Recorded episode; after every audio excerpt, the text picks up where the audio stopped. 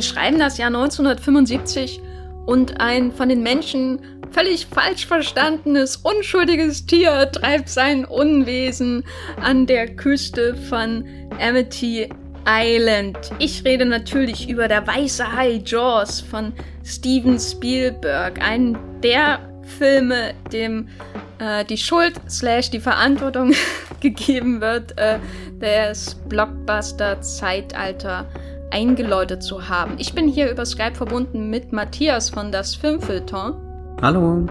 Und ich bin die Jenny von thegaffer.de. Ja, willkommen zu dieser neuen Ausgabe des Wollmilchcasts, in der wir uns äh, ganz und gar dem weißen Hai widmen und das vor allem vor dem Hintergrund seiner Bedeutung als das, was wir heute als Blockbuster-Film bezeichnen. Wir werden den Film spoilern, falls ihr also seit 1975 noch keine Gelegenheit hattet, Jaws, der weiße Hai, zu sehen, dann tut es gefälligst jetzt und hört dann den Podcast weiter. Viel Spaß damit!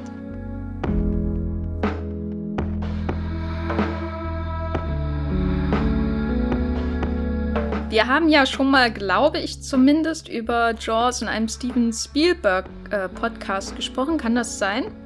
Wir hatten zumindest, als The Post ins Kino kam, mal eine riesengroße Retrospektive zu Spielberg veranstaltet und da muss dieser Film ja irgendwo vorgekommen sein. Gut, ich, ich kann mich jedenfalls nicht mehr dran erinnern und äh, hatte auch nicht die Zeit, ihn äh, nochmal anzuhören, weil ich gestern ausschließlich ähm, Formel 1 äh, Rennen geschaut habe, alte oder selbst gespielt habe an meiner ähm, äh, Konsole, die fast so alt ist wie Jaws selbst, fürchte ich. So viel zur Vorbereitung hier im Bäumlichcast. Aber Matthias, ich nehme mal an, Du hast den Film nicht gesehen, als er im Kino rauskam. Nee, das habe ich leider verpasst. Ich habe dann auch später diesen Krieg der Sterne nicht ganz mitgekriegt. Das, ach, da, ach, da war ich noch so jung. Nee, Quatsch. Ich habe den irgendwann im Fernsehen mal geschaut. Ähm, bruchstückhaft. Also eigentlich nur die zweite Hälfte, wo sie da auf dem Boot sind, abends. Ähm, und das war sau spannend. Und ich weiß gar nicht, wann ich das erste Mal komplett gesehen habe. Vermutlich irgendwann später, als ich angefangen habe, Steven Spielberg systematischer zu verfolgen. Hast du den denn ähm, als Horrorfilm wahrgenommen, als Blockbuster, als Abenteuerfilm? Was, was war da so, ähm, wenn du an Jaws oder der weiße Hai gedacht hast, dass der Begriff, der dir da in den Kopf kam? Ich würde jetzt dieses äh, sehr allgemeine Wort Klassiker einfach sagen.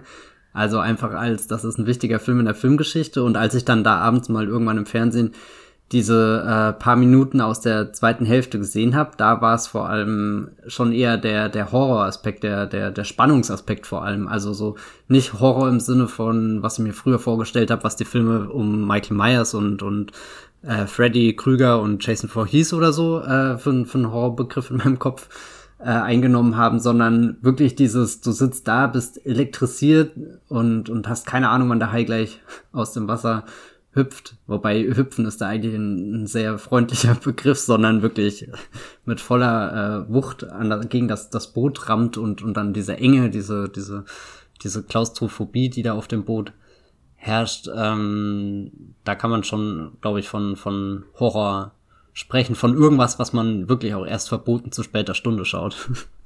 Ja, ich habe das auch damals, glaube ich, halb verboten zu später Stunde geschaut und fand das furchtbar gruselig, alles, was da in dem Film passiert. Insofern ähm, war das für mich jetzt nochmal interessant zu schauen, inwiefern dieser Horroraspekt denn jetzt mit diesem Blockbuster Verantwortung, möchte ich mal sagen, diesem, dieser Strahlkraft als Blockbuster zusammenpasst, weil wenn wir über Horror und Blockbuster sprechen, ähm, dann ja für gewöhnlich äh, sowas haben wie S oder so, dem ja, also dieser Neuverfilmung, ähm, die vor ein paar Jahren ins Kino gekommen ist, kam ja, glaube ich, letztes Jahr auch das Sequel S2, S Kapitel 2 äh, ins Kino, wo gesagt wird, ah, hier ein Horrorfilm, der hunderte Millionen Dollar einspielt und der auch fast so viel kostet. So in der Art. Und das ist dann Blockbuster. Und jetzt sind die Horrorfilme wieder im Blockbuster-Bereich so angekommen, wenn man so Mega-Projekte hat und nicht zum Beispiel, sage ich mal, sowas wie Blair Witch Project, was so und so viel 100.000 Dollar kostet und dann dadurch dann hunderte Millionen einspielt, weil es ein Phänomen ist. Das würde man jetzt normalerweise nicht als Blockbuster bezeichnen, bevor er nicht da seine 300 Millionen oder was er am Ende eingespielt hat auf der hohen Kante angesammelt hat. Und Der Weiße Hai ist da aber anders. Er kam 75 ins Kino und das sozusagen mit einem ähm, ja, New Hollywood, äh, alte Geschichte. Die klassische Narration dieser Art, äh, dieses Teils der Filmgeschichte sieht, das, die sieht wie folgend aus. Ähm, kurz vorher kam ja der Pate ins Kino von Francis Ford Coppola, der hat das auch schon so ein bisschen mh, mm, populärer gemacht, Filme, ähm, große Projekte ähm, gleichzeitig in vielen Kinos zu starten.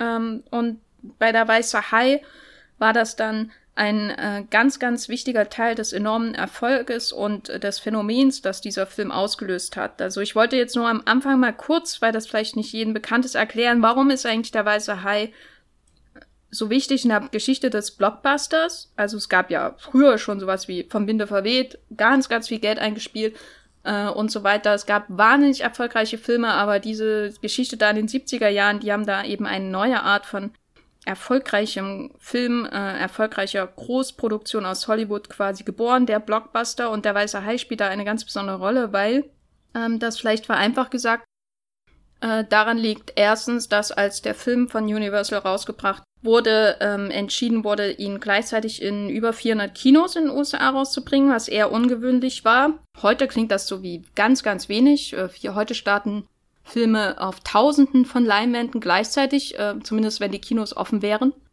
Äh, und damals wurde entschieden, hier alles auf einmal sozusagen, anstatt auf Mundpropaganda zu setzen, diese, diese Entscheidung aber quasi den gleichzeitig überall zu starten, ähm, führt dann dazu, dass man vorher enorm viel Werbung produzieren muss, damit die Leute überhaupt aufmerksam werden, wenn es keine Mundpropaganda vorher gibt und der Film nicht erst in der Stadt läuft und dann in anderen Großstädten und dann irgendwann auch ins äh, Land, ins flache Land kommt.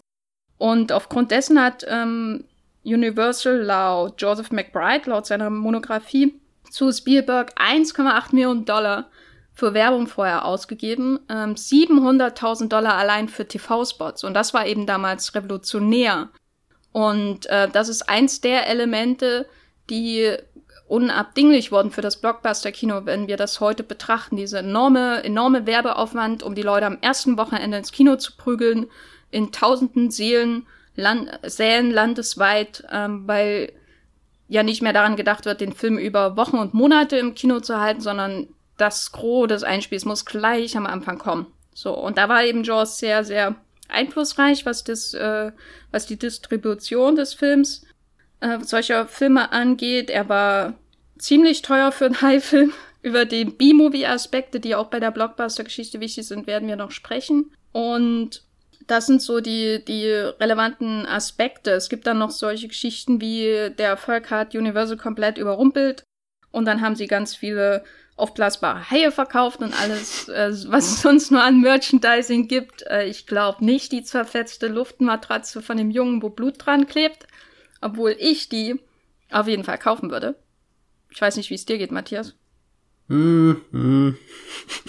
Zu morbide. Ein wenig seltsam, wenn man damit dann im Pool auftaucht, oder? Ja, aber in meiner Wohnung sähe es schön aus. das sind so ein paar Aspekte, die einfach Jaws in dieser Kette der Blockbuster-Entwicklung von, ähm, ich glaube, 73 der The Godfather äh, von Francis Ford Coppola, der Pate, 75 der Weiße Hai und 77 Star Wars. Jaws, Star Wars, ähm, von George Lucas, der das dann alles nochmal auf eine ganz neue Ebene gehoben hat, ähm, die Jaws da in dieser Kette einfach eine enorme Bedeutung zukommen lassen. Und der Film selbst war ja natürlich auch enorm erfolgreich, äh, war ein Phänomen. Und äh, viele Haie wurden danach äh, leider gekillt aus Angst vor ihnen. Das ist nochmal eine ganz andere Geschichte. Worüber wir heute aber reden wollen, ist so diese Frage, wie schlägt sich eigentlich diese Blockbuster, dieser Blockbuster-Titel in dem Film selbst nieder und wie vielleicht nicht, ähm, weil es eben kein gezüchteter Blockbuster ist, so wie heute, wo Filme wirklich so kreiert werden, dass sie am Ende ein Blockbuster sind. Und bei, bei Jaws ist das ja eben eher so hinterher passiert, dass er eben als ähm, Blockbuster auch angesehen wird. Wir wollen heute also eher so über die, die filmischen Aspekte und äh, so weiter sprechen. Und da wäre ja ganz, ganz vorne gleich die Frage, was gibt es denn überhaupt für Dinge in dem Film, in dem übrigens ein Hai viele Menschen frisst und Roy Scheider äh, äh, mit dem Boot rauszieht, um äh, ihn zu fangen. Das ist so die grobe Story. Was gibt es denn für Elemente, die ihn zum in, im Nachhinein irgendwie ein Blockbuster-Gefilde bringen, wenn sie nicht mit der Distribution selbst und dem Erfolg ähm, zu tun haben? Und da wäre als erstes der B-Movie-Plot. Also es ist halt ein Genrefilm, ähm, nichts unbedingt, was man früher produziert hätte, um Oscars zu gewinnen, auch wenn Spielberg große Hoffnungen hatte, dass er eine Nominierung bekommt. Ähm, Hatte er ja tatsächlich? Video. Es gibt ein Video, wo er irgendwie die Live-Übertragung der Nominierungsverkündung anschaut und das war nicht schön. Oh nein, der Arme. Mehr dazu in dem Buch von Joseph McBride über Steven Spielberg, ein Wälzer. Ähm, genau, aber es ist halt ein, ein B-Movie-Plot so. Tierhorror, vereinfacht gesagt. Mhm. Äh, Matthias, kommt der Film dir jemals vor wie ein B-Movie? Ich glaube, er kommt mir sogar, wenn ich aus dem Bauch raus antworten müsste, eher wie ein Tierhorror als wie ein Blockbuster vor, weil irgendwie, ich bin mit einem anderen, äh, mit einer anderen Art von Filmen aufgewachsen, die ich sofort als Blockbuster identifiziert habe. Das sind halt gleich alles, was irgendwie ab den 2000ern losgeht. Und da wirkt ja Jaws irgendwie als, als ist er fa fast winzig klein, als, als ist er da das kleine Boot auf dem riesengroßen Ozean und da hinten kommt schon die Titanic gefahren. Das ist dann mein Blockbuster irgendwie und, und das kleine Boot gerät dann direkt unter die Räder und äh, deswegen finde ich das eigentlich sehr, sehr toll, dass, dass die, die Wurzeln des, des Blockbuster-Kinos eigentlich in was, was richtig ähm, rohen, irgendwie so fast schon was, was garstigem war und, und jetzt auch all diese Filme, die wir gerade aufgezählt haben, also oder die du in deinem äh, sehr schön äh, äh, vorbereiteten Monolog hier äh, genannt hast, der Pate, Star Wars und auch Jaws, dass das ja eigentlich Katastrophen waren in der Produktion, dass da ja wenig Hoffnung drinne war, dass das wirklich dieser phänomenale Erfolg wird und das als krasser Gegen äh, Kontrast zu, zu äh, meinetwegen Avengers Endgame, der erfolgreichste Film aktuell aller Zeiten, der wirklich äh, fast schon zehn Jahre lang vorbereitet wurde. Also es wurde zehn Jahre lang dieser, dieser, äh, dieser unfassbare Ding äh, geplant, auch wenn da natürlich äh, viel, viele glückliche Dinge einfach passiert sind, dass es soweit kommen konnte, aber dass das Wissen über das, wie, wie das Publikum tickt, wie, wie man das Publikum ähm, in solchen Scharen ins Kino lockt, ist da ja schon viel weiter ausgreift, als das eben damals bei, bei der Pate oder bei Jaws und eben Star Wars waren. Das, das sind ja alles Filme auch gewesen, wo, wo du irgendwie eher äh, diesen, diesen Kontrast auch noch hast zwischen, da, da ist ein, ein Künstler irgendwie, der durch irgendeinen Grund sehr viel Geld von einem Studio bekommen hat und das Studio, was dann kurz vor den Ruin getrieben wird ähm, und, und dann löst sich das doch noch auf und dann hast du bei Jaws eben eine, eine kleine, fiese Hai-Geschichte, ähm, ich finde das immer sehr bemerkenswert. Der, der Film bei mir, dem mir das zum ersten Mal aufgefallen ist, wo, wo ich eigentlich diesen Übergang von wann ist aus diesem B-Movie ein, ein dieser, dieser große 100 Millionen Dollar Film äh, geworden, also der, der so viel kostet, äh, das ist mir das erste Mal aufgefallen, als ich irgendwie Terminator 1 und Terminator 2 gesehen habe. Also der, der erste Teil von James Cameron ist ja auch äh, sehr, sehr, sehr, mh, hm, ich will jetzt nicht sagen klein gedacht, eigentlich steckt da eine sehr tolle große Vision drinne, aber wie er umgesetzt ist und und und all das, das würde ich auch eher in, in eine B-Richtung einordnen und dann ist auf einmal dieses gleiche Grundgerüst im zweiten Teil immer noch vorhanden, wieder wieder irgendwelche Zeitreisen, Menschen, die aus der Zukunft äh, kommen, um irgendwas in der Gegenwart zu machen. Also auch kein Stoff, der der sich jetzt wirklich für für für irgendwie den Oscar prädestiniert, aber dann auf einmal umgesetzt mit, mit einem riesengroßen Budget. Ich glaube, Terminator 2 ist ja damals der erste Film gewesen, der über die 100 Millionen Dollar kosten durfte. Und äh, das ist natürlich dann auch schon in Jaws alles ähm, irgendwie verankert, dass sich äh, so eine so eine überschaubare Prämisse auch eignet, um riesengroß erzählt zu werden. Und du hast vor einem Vorgespräch auch schon gesagt, dass wir das mit Superhelden ja im Endeffekt gerade auch erfahren. Das sind gerade die größten Filme, die irgendwie im Kino drin sind. Aber wenn wir zurück in die Vergangenheit schauen, wären das halt früher irgendwelche kleinen einstündigen äh, TV-Folgen oder sowas gewesen, wo, wo keiner wirklich ernst genommen hat oder gedacht hat, da, da wird gerade großes äh, Kino gedreht, sondern ja, ich weiß nicht, dieses, ähm, es hat schon fast sowas wie, wie es wird belächelt oder so. Früher hätte man halt nicht Avengers Infinity War gedreht, sondern Superman, was ist der, oder Ente? Mole Man? der irgendwie eine Stunde dauert. Kann ich allen empfehlen, den kann man sehr leicht im Internet anschauen. ähm, Wobei ich ja prinzipiell nichts dagegen habe, wenn die Filme wieder kürzer werden. Ja, ich auch. Ähm, und ich war auch überrascht, wie lang Jaws ist, ehrlich gesagt. Echt? Nee, da, da dachte ich mir eigentlich zwei, nee, 121 Minuten stand bei mir. Und da dachte ich, das ist die perfekte Länge für einen Film. Nee, also als ich The Wrong Missy bei Netflix geschaut habe und gesehen habe, dass der 89 Minuten lang ist, habe ich ihm schon mal automatisch zwei Sterne mehr bei Letterboxd gegeben. ähm, und weil der auch genau dann aufhört, wenn er aufhören muss. So, haben wir den Film auch noch erwähnt. Äh, Shoutout an äh, Lauren Lapkus und alle ihre Gesichtsausdrücke in The Wrong Missy. Ähm, sie ist auch so ein bisschen wie ein weißer Hai in dem Film, wenn sie da unter to der Toilette Oh mein Gott, ja, das ist, also es gibt Momente, wo der, der weiße Hai an das Boot stößt und es gibt Momente, wo Lauren Lepkus unter der Toilette durchschaut. und es gibt eine große Hai-Szene in dem Film natürlich. Stimmt, oh Gott, also wir äh, mussten ihn eigentlich erwähnen, diesen Film. Wir mussten ihn erwähnen, Doran Missy. Könnt ihr aktuell bei Netflix schauen mit David Spade und Lauren Lepkus. Eine Happy Madison-Produktion, aber ohne Adam Sandler. So, genug Werbung dafür. Er ist irgendwie, er fühlt sich viel kleiner an als die Art und Weise, wie halt solche, sag ich mal, rein Genrefilme heute aufgeblasen werden, um irgendwie ein Budget von 300 Millionen Dollar ähm, zu rechtfertigen. Er ist jetzt auch, obwohl er auf dem Wasser gedreht wurde, nicht Waterworld oder so. Ähm, wir sind dies in letzter Zeit sehr, sehr wasserfixiert hier im Podcast.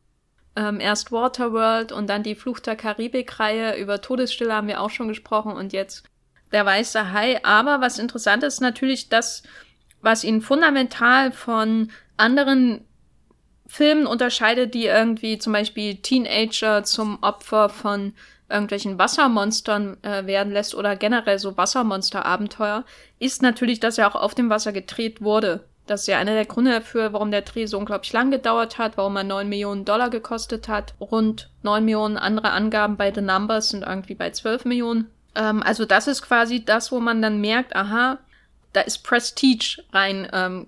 Nicht der Film von Christopher Nolan, sondern einfach ein Studio, das Geld ausgegeben hat, damit das so aus nach mehr aussieht und eben nicht nur B ist. Was ihn aber auch unterscheidet, ist das, was du im Vorfeld als, mh, hm, sag ich mal, Lebensrealität äh, bezeichnet hast. Äh, ich würde sagen, es unterscheidet ihn von vielen anderen modernen Blockbustern, aber sicher auch von dem einen oder anderen B-Movie, Creature, Feature, Tierhorror, ähm, Film. Meinst du damit sowas wie eine meiner Lieblingsszenen? Und zwar, wo der Roy Scheider, der den Brody spielt, äh, zu Hause am Tisch ist und sein Sohn sitzt ihm gegenüber und er macht alles nach, was er macht. Und das ist so süß und traurig gleichzeitig. Mhm, ja, das ist genauso so eine dieser Szenen. Ich finde das eigentlich sehr verblüffend, weil, wie, wie gesagt, als ich den Film das erste Mal gesehen habe, kannte ich ja hauptsächlich Ausschnitte aus der zweiten Hälfte. Das heißt, mir war gar nicht diese, diese ganze Stranddiskussion am Anfang bewusst und eben auch dieses äh, Familienleben, was da gezeigt wird. Und da finde ich es natürlich jetzt schwer, Rick, wenn wir hier ähm, über einen Spielberg-Film reden, aus der Perspektive, was er als Blockbuster bedeutet, weil eigentlich würde ich gerade am liebsten fast eine Stunde einfach nur über die, die Spielberg-Elemente darin äh, leben. Aber das sind ja eben genau, genau diese, diese, diese Lebensrealitäten, dass du ein Gespür hast für, was, was sind das für Männer in diesem Film, was sind das für Väter, was steht für die aus dem Spiel, woher her kommen die? Wir haben vorhin ja auch schon festgestellt, dass, dass äh, hier die Roy Scheider-Figur ja eigentlich aus der Großstadt kommt und dann hier an dem Strand ja rein theoretisch ein Paradies entdecken könnte, aber das, was wirklich auf sie wartet, ist ja noch, noch viel schlimmer als all den, den Trubel, den er da in dieser riesengroßen Stadt New York oder so ähm, erfahren hätte. Und, und das sind alles sehr, sehr greifbare Dinge, mit denen ich mich sofort identifizieren kann. Also um Gottes Willen, ich bin jetzt nicht aus New York nach irgendeiner, zu irgendeinem Strand gezogen, um, um runterzukommen aber aber es sind halt äh, Menschen da und äh, die die dann irgendwie im Lauf des Films vielleicht zu Helden werden oder oder die die die die auf der der Suche nach nach äh, Heldentum sind was auch immer ähm, oder zu Helden gemacht werden. Ähm, Während, wenn, wenn ich Iron Man jetzt oder so in seinen Filmen sehe, da ist er schon immer ein überlebensgroßer Charakter. Also nicht erst, wenn er die Rüstung sich überstülpt, sondern auch schon, wenn er als Tony Stark, äh, hier Milliardär und weiß nicht was und Playboy, äh, durch die Gegend läuft, ist das ja eine Figur, die schon, keine Ahnung, 800 Stockwerke über mir äh, thront und, und es ist äh, schwer, da, da sich direkt reinzufinden ähm, finden. Und und ich glaube, das ist bei Blockbuster nach und nach ähm, verschwunden worden mit diesem mit dieser Bewegung, dass der der kleine B-Movie auf einmal riesengroßer äh, äh, Eventspektakel, was auch immer wird, ähm, sind auch die die die nahbaren Figuren immer überlebensgroßer ähm, geworden, was vielleicht auch nicht schlimm ist oder so, wenn ich jetzt zum Beispiel an die Spider-Man-Filme mit Tobey Maguire denke, da ist ja ein sehr schöner Balanceakt zwischen, du hast da eigentlich den Typ, der den Schulbus hinterher rennt und du hast den Typ, der durch Manhattan mit seinen äh, Netzen schwingt. Aber es ist schon irgendwas, was ich beim Weißen Hai, was mich wieder einfach total gepackt hat und warum man den, glaube ich, auch so oft schauen kann, weil, weil der einfach sehr viele äh, Dinge hat, mit denen man mitfiebern kann. Ja, es ist halt ein, von der Struktur her eher ein, eher ein Katastrophenfilm. Ähm, ein paar moderne Bezüge werden wir vielleicht später noch beschreiben. Mhm. Ähm, aber als uns keine klassische Heldengeschichte in dem Sinne, wo äh, jemand auszieht, um irgendetwas zu finden oder zu verhindern. Ich meine, Roy Scheider zieht zwar irgendwann aus mit äh, Quint und äh, wir, na halt Richard Dreyfuss auf dem Boot halt, um Weiß Knight zu finden, aber es ist jetzt nicht so wie eine traditionelle Superheldengeschichte, äh, wo sich der, der Held transformiert oder aber sowas wie Der Herr der Ringe oder Harry Potter, was wir so in den letzten 20 Jahren als klassische Blockbuster betrachten, Franchise-Kino und so weiter, aber auch eben, ähm, was ich auch interessant finde, äh, immer noch weiter weg von solchen Heldentypen wie in The Mac, äh, dem High-Film mit Jason Statham, über den wir, glaube ich, auch schon einen Podcast hatten, mhm. hier äh, beim Wollmilchcast, ähm, was ja schon so eine Mischung ist aus ähm, Tierhorror, Blockbuster und ähm, aber auch ein gewisses Star-Kino dabei. Also Jason Statham kommt mit seiner Persona rein und man ähm, schaut den Film zu großen Teilen, auch weil man irgendwie die Erwartung hat, dass er dem Hai irgendwann ins Gesicht schlägt oder so, einfach weil das mit seiner Persona zusammenpasst. Während ähm, der die Roy Scheider-Figur eher eben so aus dem Katastrophenfilm kommt, ein, ein ähm, Otto Normalverbraucher, wenn man so will, der von Extremen umgeben ist. Also der dem intellektuellen äh, von Richard Dreyfuss, dem, dem männlichsten Mann in Männerhausen, gespielt von Robert Shaw. äh, und dann natürlich solchen Figuren wie dem Bürgermeister und so weiter. Und er ist dazwischen so der, der, das Zentrum, der Ruhepol, wenn man so will, oder das, das Neut Neutrum, ähm, wo, wo alle Extreme irgendwie ausgeglichen werden. Äh, und das hat man häufiger in Katastrophenfilmen. Äh, sieht man zum Beispiel auch, äh, daran fühlte ich mich sehr oft erinnert in ähm, Independence Day, äh, da würde ich jetzt zum Beispiel sagen, dass seine ähm, Figur die von Bill Pullman ähm, parallelisiert, dem, dem äh, US-Präsidenten, der, der auch oft am Anfang recht zögerlich ist manchmal und dann alle well zusammen äh, trommelt und mit ihnen in die Schlacht zieht, während äh, Richard Dreyfuss eher die Jeff Goldblum-Figur in Independence Day ist, der der intellektuelle Nerd mit dem flotten äh, Spruch auf der Lippe und Robert Shaw ist Will Smith. Schade, dass es nicht die Szene mit Will Smith gibt, wo er mit seinen Fingern an einer Tafel kratzt. Oh. Ja, die Szene war nicht auch, an die kann ich mich nicht mehr erinnern. Ich glaube, ich kenne viel mehr Parodien, also ich kenne so viele Parodien von dieser Szene. Ähm, bestimmt allein in den Simpsons. Da habe ich Gänsehaut, so wie ich hier sitze, gell? Ja, das ist äh, vor allem diese Zeichnung von dem Ball daneben, die ist super, genau wie diese ähm, ähm, wo der äh, Bürgermeister später vor diesem riesigen Billboard da steht, äh, das für Amity Island wirbt und äh, der Hai reingemalt ist. Aber irgendwie, ich, ich finde das sehr bewundernswert, wie der Film auf der einen Seite diese krassen, harten gesellschaftlichen Themen da in diesen Szenen verhandelt und dann irgendwie hast du gleichzeitig diese, diese verträumte Pappstadt irgendwie, weißt du, wo, wo du denkst, da ist jeder den ganzen Tag nur Eiscreme, fast wie, wie als ist das aus so ein, so ein Tim Burton Film schon ein Sprung, natürlich nicht allzu ähm, weiß nicht, Burton ist da ja noch mal eine Spur krasser, was, was, was die Farben und so und, und dann eben die Kontraste zu, dem, zu, zu, zu der düsteren Welt des Außenseiters oder so angeht. Aber irgendwie habe ich da schon, schon extreme Suburbia-Vibes äh, bei, bei Spielberg gespürt.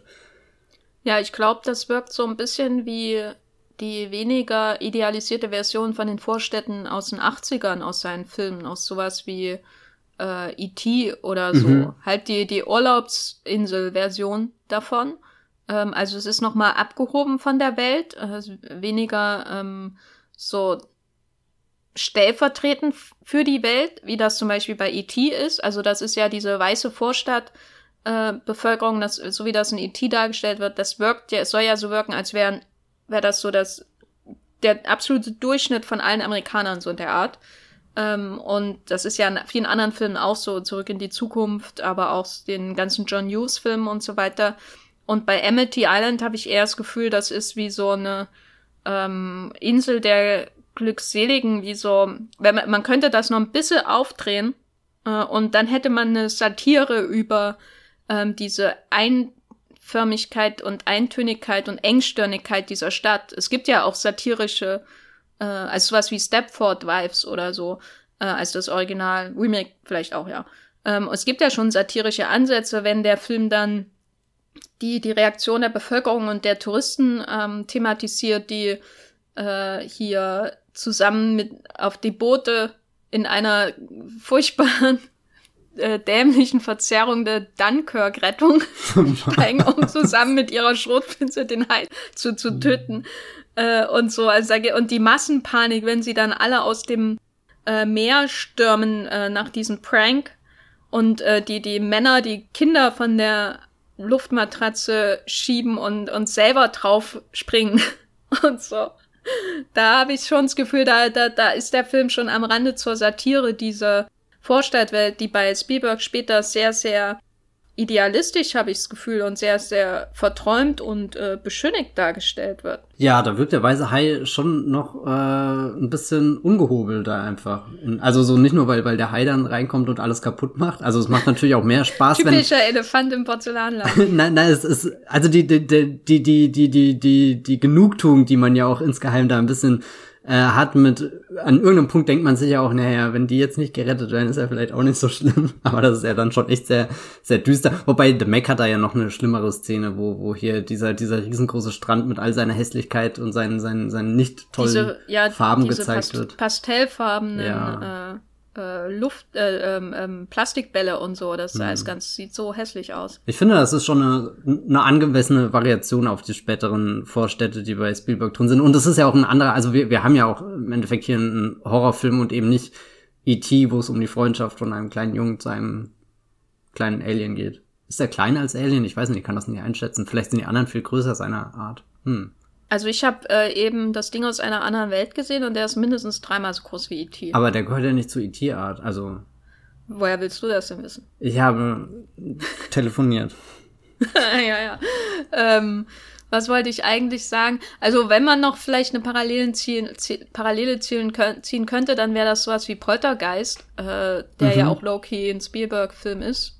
Äh, ich würde nicht mal, nicht mal Loki sagen.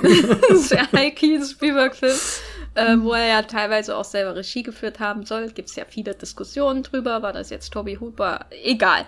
Ähm, aber da hat man ja dann so eine klassische Spielberg-Vorstadt, ähm, die auf dem Grauen der amerikanischen Geschichte quasi gebaut ist und daraus entsteht dann ähm, die, die Gefahr, die, die, die Gefahr wohnt schon tief in dieser Welt so. Mhm. Und sie muss nur durch den Fernseher und diverse andere Portale an, an, in den, äh, an die Oberfläche gelangen.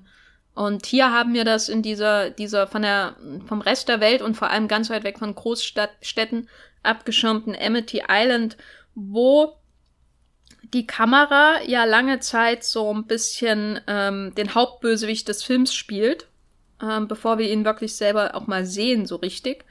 Ähm, und die Kamera äh, ihn äh, ja seine, seine Perspektive einnimmt, nämlich die des Highs. Und äh, wir sie kennenlernen, bevor wir Brody kennenlernen, den wir ähm, zum ersten Mal sehen, wie er, ähm, wie sein Hinter, wie er, also wir sehen nur seinen Hinterkopf und er schaut auf das Meer hinaus und es ist ein ganz ähm, bizarres Bild äh, für die Einführung des Helden erstmal.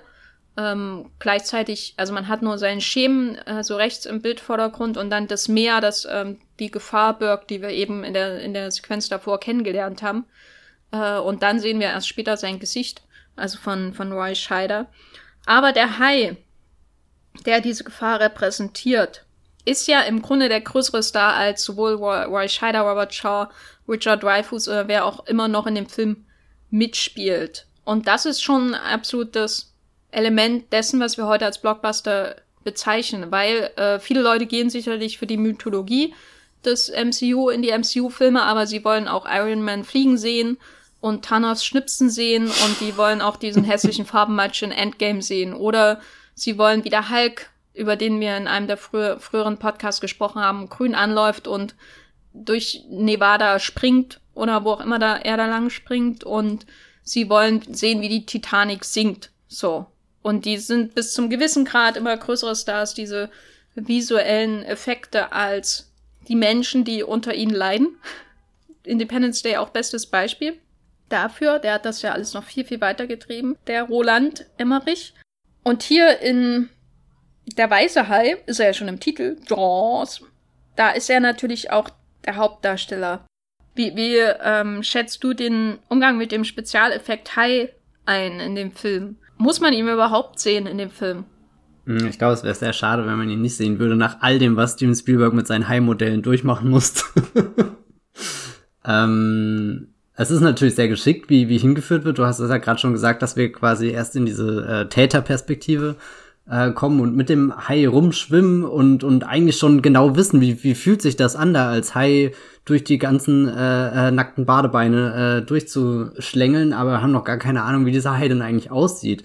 Also so, so, es ist sehr, sehr geschickt, ihn da als äh, unsichtbare Gefahr ähm, zu positionieren und, und das spielt natürlich dann alles mit rein, mit die Menschen wollen wieder ins Wasser, sind dann am Strand, da ist ja gar nichts, man sieht ja nichts, da ist nichts, wo, wo man sich schneiden oder aufspießen kann und, und trotzdem wissen wir ja insgeheim eigentlich schon, wie, wie äh, äh, äh, der, der Hai da eben unten rumschleicht. Ähm, und es wird eine super tolle Erwartungshaltung einfach aufgebaut, ihn dann endlich mal zu, zu erleben in seiner ganzen Pracht. Da sind wir auch sehr, sehr voyeuristisch veranlagt als äh, Zuschauer im Kino, dass man eben etwas, was sehen will, etwas Fantastisches. Ich habe mir noch nie Gedanken gemacht, wie eine Jaws-Version aussehen würde, wo man wirklich nicht mehr als meinetwegen die Flosse zu Gesicht bekommt. Und auch eine Flosse kann ja an sich schon sehr äh, effektiv ähm, sein und verschiedene äh, Szenenausgänge ähm, provozieren.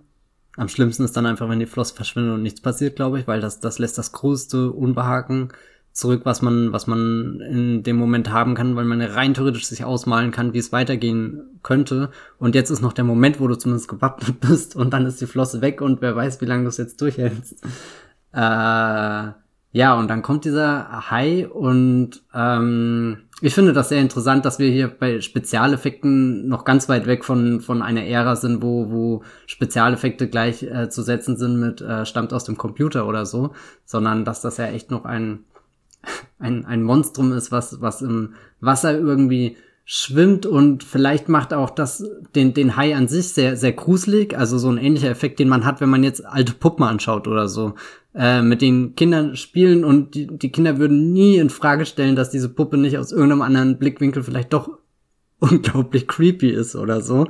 Äh, ich glaube, so, so, ein, so ein ähnlicher Effekt äh, geht auch von, von dieser Hai-Skulptur aus. Aber was ich dann einfach stark finde, ist, wenn, wenn, wenn der Hai auftaucht, dass du, dass du ihn spürst, dass er da ist. Nicht nur, weil es sehr schön vorbereitet ist und äh, so, so, sondern das Ergebnis liefert dann auch ab. Also ich kann mir vorstellen, wie groß die Enttäuschung ist, wenn, wenn du einen perfekten Spannungsaufbau bis zu dem Moment dann hast und dann taucht irgendwie der Hai auf und du denkst, ja, gut, das sieht jetzt nicht so geil aus oder irgendwie. Äh, oder noch schlimmer, es wird ironisch gebrochen, um mal wieder Tor 3 hier äh, zu erwähnen, haben wir ja, glaube ich, schon sehr oft gehabt in einem Podcast, nee, die, dieser Hai ist einfach mit all den Zähnen, die da so wild durcheinander stehen. Das ist dann auch wirklich die, die Gefahr, vor dem du irgendwie den ganzen Film dann wegrennst und, und es ist anders, als ich jetzt bei diesen großen Marvel-Filmen momentan zum Beispiel das Gefühl habe, um nochmal den, den Thanos zu erwähnen, obwohl ich es ja eigentlich fast schon wieder brillant finde, dass der Höhepunkt des Blockbuster-Kinos ein Schnipsen ist. Also so die, die, die unscheinbarste Geste, die du dir überhaupt vorstellen kannst, ist auf einmal das größte Spektakel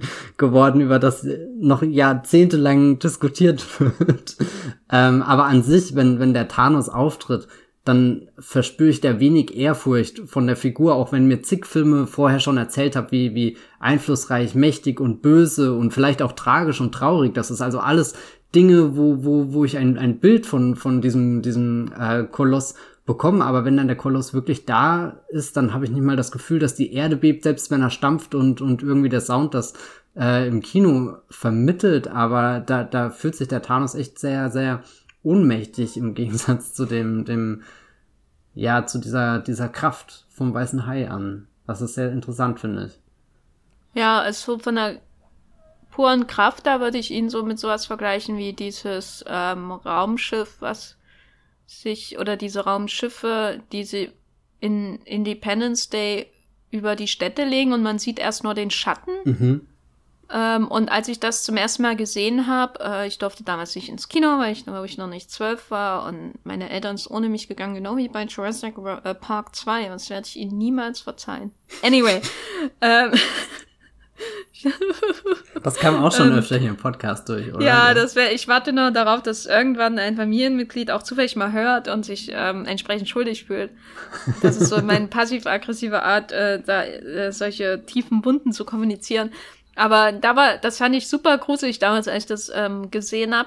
Aber sobald man dann halt irgendwie so, ja, die, ich meine, die Aliens in Independence Day sind auch gruselig, aber je öfter, öfter du halt dieses, äh, diese, diese riesen Raumschiffe siehst, so diesen puren Spezialeffekt, ähm, desto mehr bist du so, ist, bist du wahrscheinlich auch als Herr Roland Emmerich äh, auf, als Regisseur und ähm, dann zusammen mit deinem Spezialeffekte-Team äh, und visuelle Effekte-Team im Zugzwang, das immer dann nochmal zu toppen irgendwie. Ne? Also es reicht nicht nur zu sehen, wie der Schatten sich über Los Angeles legt, äh, sondern musst auch sehen, wie das Weiße Haus zerstört wird, wie die Flammen durch die Häuserschluchten von ähm, New York gehen, wie der Hund äh, rechtzeitig äh, in, äh, wegspringt, äh, wie dann äh, das Mutterschiff noch unbedingt gezeigt werden muss. Weißt du, also du, du kannst gar nicht mehr einen Film machen, wo nur ein Raumschiff vorkommt, hat man das Gefühl, ähm, dass man nie so richtig sieht, sondern es muss eben immer alles sein.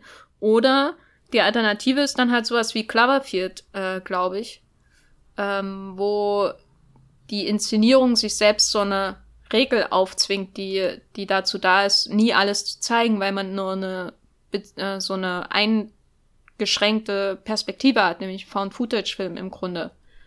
Ähm, ich überlege halt heute die ganze Zeit, wie würdest du einen Blockbuster machen heute, wo man das Monster nie sieht? Bist du so ein Lustverweigerer wie Gareth Edward, Edwards hier bei, bei Godzilla? Aber fandest du das schlimm beim Godzilla? Weil ich, das ist auch ein Film, den, äh, je öfter ich ihn schaue, desto zufriedener gehe ich da irgendwie raus, desto mehr habe ich auch ein Gespül für, für das, die Riesenechse, die da durch die Gegend stampft.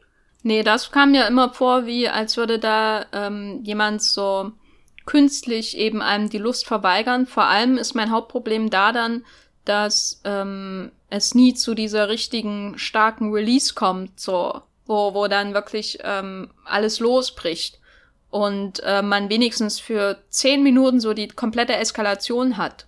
Äh, bei Edwards es sieht alles immer sehr schön aus und man kann sich das dann einrahmen ähm, wenn dann die, die ähm, Fallschirmjäger in dem äh, 2014er Godzilla-Film durch die Wolken äh, springen und äh, da die, die Leuchtraketen äh, äh, zünden und so. Das sieht alles wunderschön aus und auch Godzilla vor dem Schein der Flammen. Hübsch, mache ich einen Screenshot von. Toll, super. Aber so die hey. pure, sorry, aber ähm, die pure Eskalation, die Dynamik, weißt du, dis, ah. diese Monster-Ekstase, die das rechtfertigt, dass man äh, zwei Stunden mit furchtbar langweiligen Menschen und dem Toupet von Brian Cranston verbringt, die fehlt mir halt. Das, das äh, hat man dann zum Beispiel in dem Film danach, aber da hat man dann quasi zwei Stunden lang Monster Ekstase, bis es eigentlich nicht mehr so richtig interessiert. Ähm, ne? Und er kann sie im zweiten Film, äh, ist ja ein anderer Regisseur, Michael Doherty war das, glaube ich, ähm, da ist es ja dann so, dass er sich immer toppen muss, weil er noch ein anderes Monster hat. Ne? Also man ähm, wenn man was zeigt, muss man am Anfang muss man es immer im Verlauf des Films immer weiter toppen. Ähm, und wenn man es nicht zeigt, muss man, glaube ich, die Balance halten zwischen Andeutung und ähm, der, der Befriedigung des Bedürfnisses, den Hai endlich zu sehen. Also das ist ja wirklich was ganz Animalisches, was in einem da hochkommt, wenn man äh, der weiße Hai schaut. Also ich, ich guck das immer und gestern auch, saß ich so vor meinem Fernseher. Jedes Mal, wenn Roy Scheider da an dem äh, Bug äh, oder Backboard, naja, wie auch immer, an dem, an dem Schiff hinten so, so ähm, sitzt und er, er ähm, schmeißt ja immer dieses, diese äh, toten Fische da raus und das Blut und so. Und jedes Mal, wenn er sich dann den Leuten auf dem Boot zuwendet und man im Hintergrund nur ein bisschen Wasser sieht, habe ich meine Hände vor die Augen genommen und wollte aber natürlich gleichzeitig sehen, weil äh, wann der Hai kommt, weil ich wusste in einer Szene, ich wusste nicht mehr genau wann, aber ich wusste in einer Szene erscheint dann hinter ihm auf einmal der Hai. Ähm, das ist ja auch ein recht berühmtes Szenenbild aus dem Film. Ähm, und das ist eben diese, diese Zuschauerreaktion bei dem Film. Ne? Du willst es sehen, aber du kannst es nicht sehen und du erträgst es vielleicht auch gar nicht zu sehen. Und äh, das geht vielleicht hier noch weiter als so einen normalen Horrorfilm. Zum Beispiel bei Der Hai wird ja am Anfang inszeniert wie ein Slasher-Bösewicht. Ähm, aber es ist jetzt nicht so, dass ich ständig das Gesicht oder die Maske von Michael Myers sehen will. Ich kann nur nicht hinschauen, weil es so gruselig ist und ich will hinschauen, weil ich das Ergebnis sehen will ähm, aber ich will nicht hinschauen unbedingt, weil der Mörder irgendwie super interessant aussieht. Die sind ja meistens sehr lahm. Also nichts gegen die William Shatner Maske von Michael Myers, aber die ist lahm. Wobei die schon die auch sehr, sehr unheimlich in Szene gesetzt werden kann, wenn du dann dieses tote Gesicht da irgendwie vor dir hast. Ja, die, die ist schon super effektiv und äh, William Shatner sowieso gruselig, gruselig aber ähm, nee, ich mag ihn ja, aber ähm, es, es kann nicht mithalten nicht, nicht so ein Schauwert, wie wenn ich ein Hai habe und ich mich frage, wie echt sieht er denn jetzt aus und wie gruselig sind die Augen wirklich so tot, wie das beschrieben wird, ja. weißt du? Ich finde auch, also gerade die Szene, wo du erwähnt hast, mit dem, dem, äh, du, du schaust immer und denkst, er kommt gleich und dann zuckst du ja auch zusammen, wenn er da kommt und, und der liegt da ja so halb drinne, also er springt ja nicht mal irgendwie, du, du hast da auch nur den Kopf, der sagt, vielleicht ertrinkt er sogar gerade in dem Moment der Hai, denke ich mir manchmal im, im zweiten Moment, aber zuerst ist da einfach nur eine Erscheinung, wo ich denke, boah, ich weiß nicht, wie tief Steven Spielberg in den Grund des Ozeans getaucht ist, um wirklich diese, diese Kreatur einfach hervor zu bringen, das, das ist so, so, der liefert da 100% ab. Ja, er liefert 100% ab, auf jeden Fall. Äh, ich, äh, eins der gruseligsten Elemente sind für mich deswegen auch die ähm, gelben Kanister, mhm. weil die so komplett harmlos aussehen. Und dann werden das immer mehr und äh, sie da, ziehen ja dann auf das Boot zu und es gibt ja dann diese Wände in, in der Nacht, wo die besoffen sind, glaube ich, da wendet sich der Film von der Jagd nach dem Hai zu der Hai Jagd des Hais ja. auf sie. Äh, genau, da, da haben sie schon sehr viel Abwechslung äh, reingebracht, obwohl sie ja diesen Bruce, dieses animatronische Viech, ähm, gebaut haben und das teuer war und sie sehr stolz drauf waren. Letztendlich waren die Aufnahmen, glaube ich, soweit ich das gelesen habe, nicht sehr überzeugend mit Bruce in an vielen, an vielen Stellen und er hat immer technische Probleme gemacht. Mhm. Aber aufgrund dessen sieht der Film dann, eh, oder aufgrund dessen werden halt viele Mittel genutzt, um die an, seine Anwesenheit zu suggerieren. Und eins davon ist auch die Musik, würde ich sagen. Wo ich jedes Mal denke, wenn ich den Score zum ersten Mal höre, wenn man da die Musik hört, hat Bernard Turman da noch gelebt? Kann dir gar nicht sagen, ob er da noch gelebt hat, aber ich glaube, er war definitiv äh, äh, Inspiration für, für John Williams, der hier ja, das ist ja definitiv eines der Vermächtnisse von Jaws, dass, dass da die Zusammenarbeit zwischen den beiden äh, äh, besiegelt wurde sozusagen. Ich glaube, Sugarland Express ist das erste Mal, dass sie gearbeitet haben, aber äh, zusammengearbeitet haben, aber Jaws ist, glaube ich, das erste Mal, dass, dass man die äh, Regisseur und, und Komponisten als, als eine Union wahrnimmt, obwohl ja auch irgendwie diese Geschichte geht, dass Spielberg, glaube ich, am Anfang überhaupt nicht beeindruckt gewesen sein soll von diesem zwei Tonmotiv, dieses dum, dum, dum, was ja super einfach ist und Spielberg hört das und denkt sich, naja, das ist jetzt eigentlich nicht das, was ich brauche und hält das, glaube ich, für einen Scherz. Ich weiß nicht, ob das nur eine Anekdote ist oder sich auch irgendwo belegen lässt.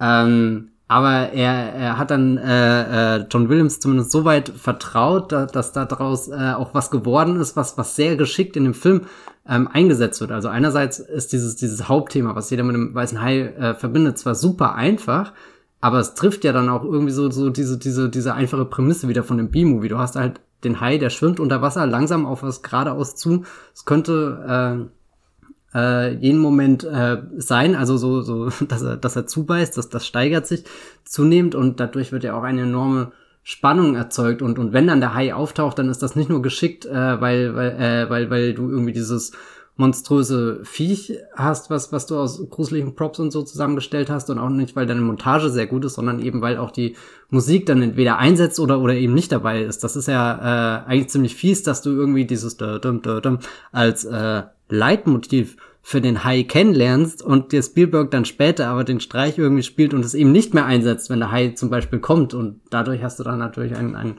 sehr äh, auffüllenden Moment mit mit der Erscheinung. Also so, so, das ist äh, sehr geschickt, wie, wie glaube ich, da, die, die, die, die einfachste äh, äh, Art von, von, von Musik, da so eine große Wirkung entfaltet. Und dann ist natürlich auch interessant, was John Williams dem gegenübersetzt, nämlich äh, Harmonien.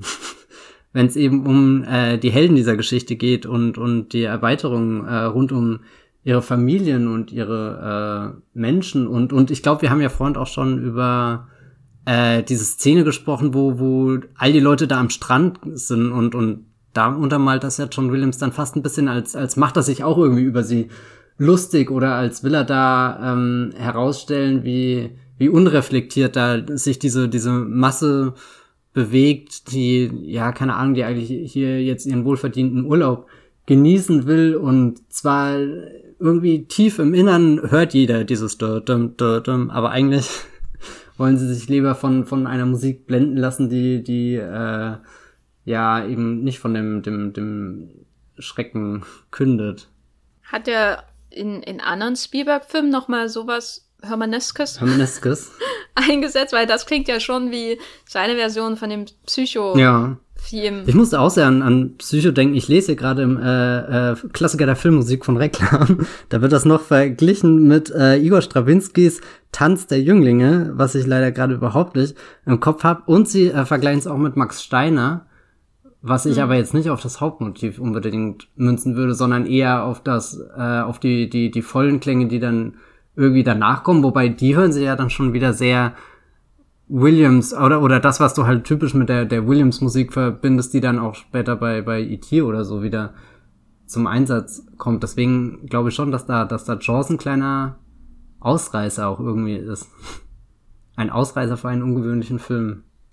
Ja, ich bin auch, war auch diesmal wieder überrascht, wie melodisch einfach dann diese äh, drei Männer auf dem Boot Abenteuer und also dann da dachte ich dann wieder, ich bin jetzt in einem Spielberg Abenteuer, während bei da weiß, also einfach weil ich die Musik von Williams damit halt so stark assoziiere und das so nach, ähm, ach, da, da legen einfach die Streicher jetzt los und da ist Action und Abenteuer und so weiter und so fort. Und das davor ist dann eher so Hitchcockian Horror, ähm, der da sich ankündigt.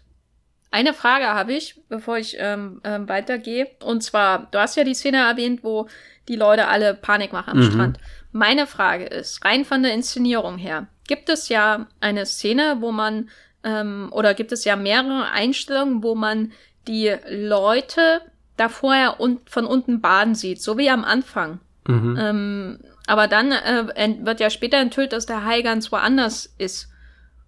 Glaubst du, das war die Perspektive des Hais? Oder ist die Kamera da einfach ein Voyeur, der uns anstachelt? Mm, na, da ja später auch die Musik zum Beispiel so äh, in Anführungsstrichen falsch eingesetzt wird, also dich irgendwie in, die, in den Hinterhalt lockt als Zuschauer mit deinen Erwartungen spielt, glaube ich, ist das schon bewusst, dass, dass wir am Anfang merken, okay, wenn die Kamera so unter Wasser geht, sind wir in der Perspektive des Hais. Und dann ist das eher, glaube ich, eine Freiheit, die sich Spielberg einfach in Inszenierungen nimmt, um zu sagen, haha, da dachtet ihr jetzt. Jetzt geht's hm. los, das große Blutvergießen. Ähm, ich habe auch schon öfter mal über diesen, diesen voyeuristischen Aspekt nachgedacht, gerade auch äh, die, die, dieser Prolog da, da, wo, wo die Leute, du hast das Lagerfeuer irgendwie, die Dämmerung, es wird langsam dunkel und du kannst diese Silhouetten in ihrer ganzen Pracht äh, begaffen, irgendwie, wie sie da im, im Strand sind. Das hat ja auch schon fast irgendwas äh, unerwartet Erotisches, gerade wenn man überlegt, wie äh, die Spielberg-Filme danach ja eher alles sehr, ähm, keine Ahnung, familienfreundlich sind ist das schon eher so so eine Tendenz in diese äh, B-Movie-Richtung. Wir, wir drehen hier einen Film, der der Genre ist, der Nische ist, der keine Ahnung im Endeffekt irgendwann mal sowas wie Piranha 3D hervorbringt. Ähm, ich weiß es nicht.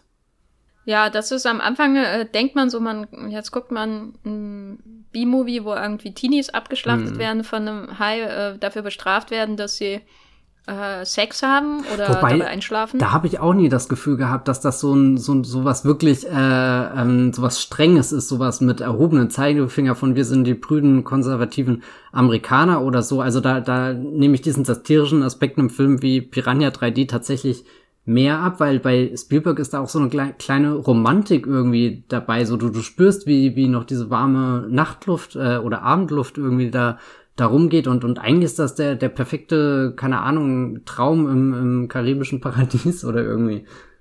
So. Na, mir hat äh, sehr gut gefallen ähm, die Szene, wo die einfach an, am Anfang an diesem langen ähm, heruntergekommenen Zaun lang rennen über die Dünen. Mhm. Das hatte sowas Schönes, so da war irgendwie so Freiheit drin äh, und äh, sie lockt ihn und er rennt ihr hinterher und das äh, geht viel länger, als ich jedes Mal in Erinnerung habe, bis sie dann tatsächlich runter äh, ans Ufer kommen und sie sich auszieht und hineingeht und er dann einschläft und dann halt der ganze furchtbare Rest passiert. Also, also ich würde da, ja, also es gibt ja so ganz eintönige Interpretationen des Films, die das dann so in Richtung Kastrationsangst und, und Konservatismus und bla, keine Ahnung, mir egal. Ähm, googelt einfach mal der weiße Hai und Vagina dentata. Aber ähm, ich meine, ist ja alles gerechtfertigt, sowas zu interpretieren.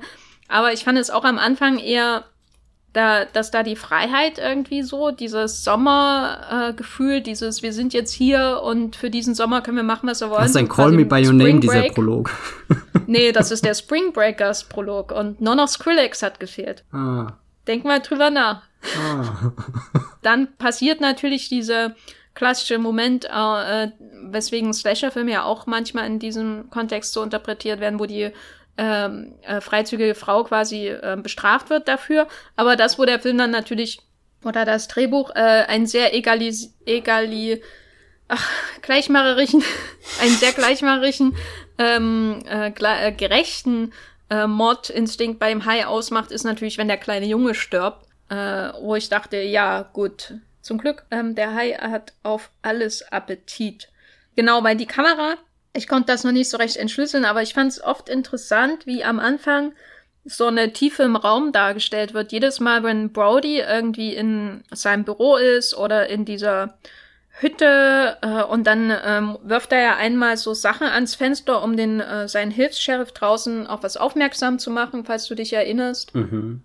Ähm, und man hat immer so immer die diese diese genau dann eben wie dieses Element, dass Robert Shaw am Ende des Raums steht und äh, die die Finger über die Tafel zieht, aber man hat am Ende immer so ähm, Brody, der irgendwie von den anderen im Vordergrund isoliert wird äh, und äh, in seinem Raum irgendwie ist und gleichzeitig hat man diese Tiefe des Raumes, aus der in der die ständig irgendwas hineinkommen kann, dann eben auch Richard Dreyfuss, der durch die Tür kommt, um mit ihm zu reden und da gibt's ganz, ganz viele Szenen, die Brody so inszenieren, dass er irgendwie mh, mm, getrennt ist von allem.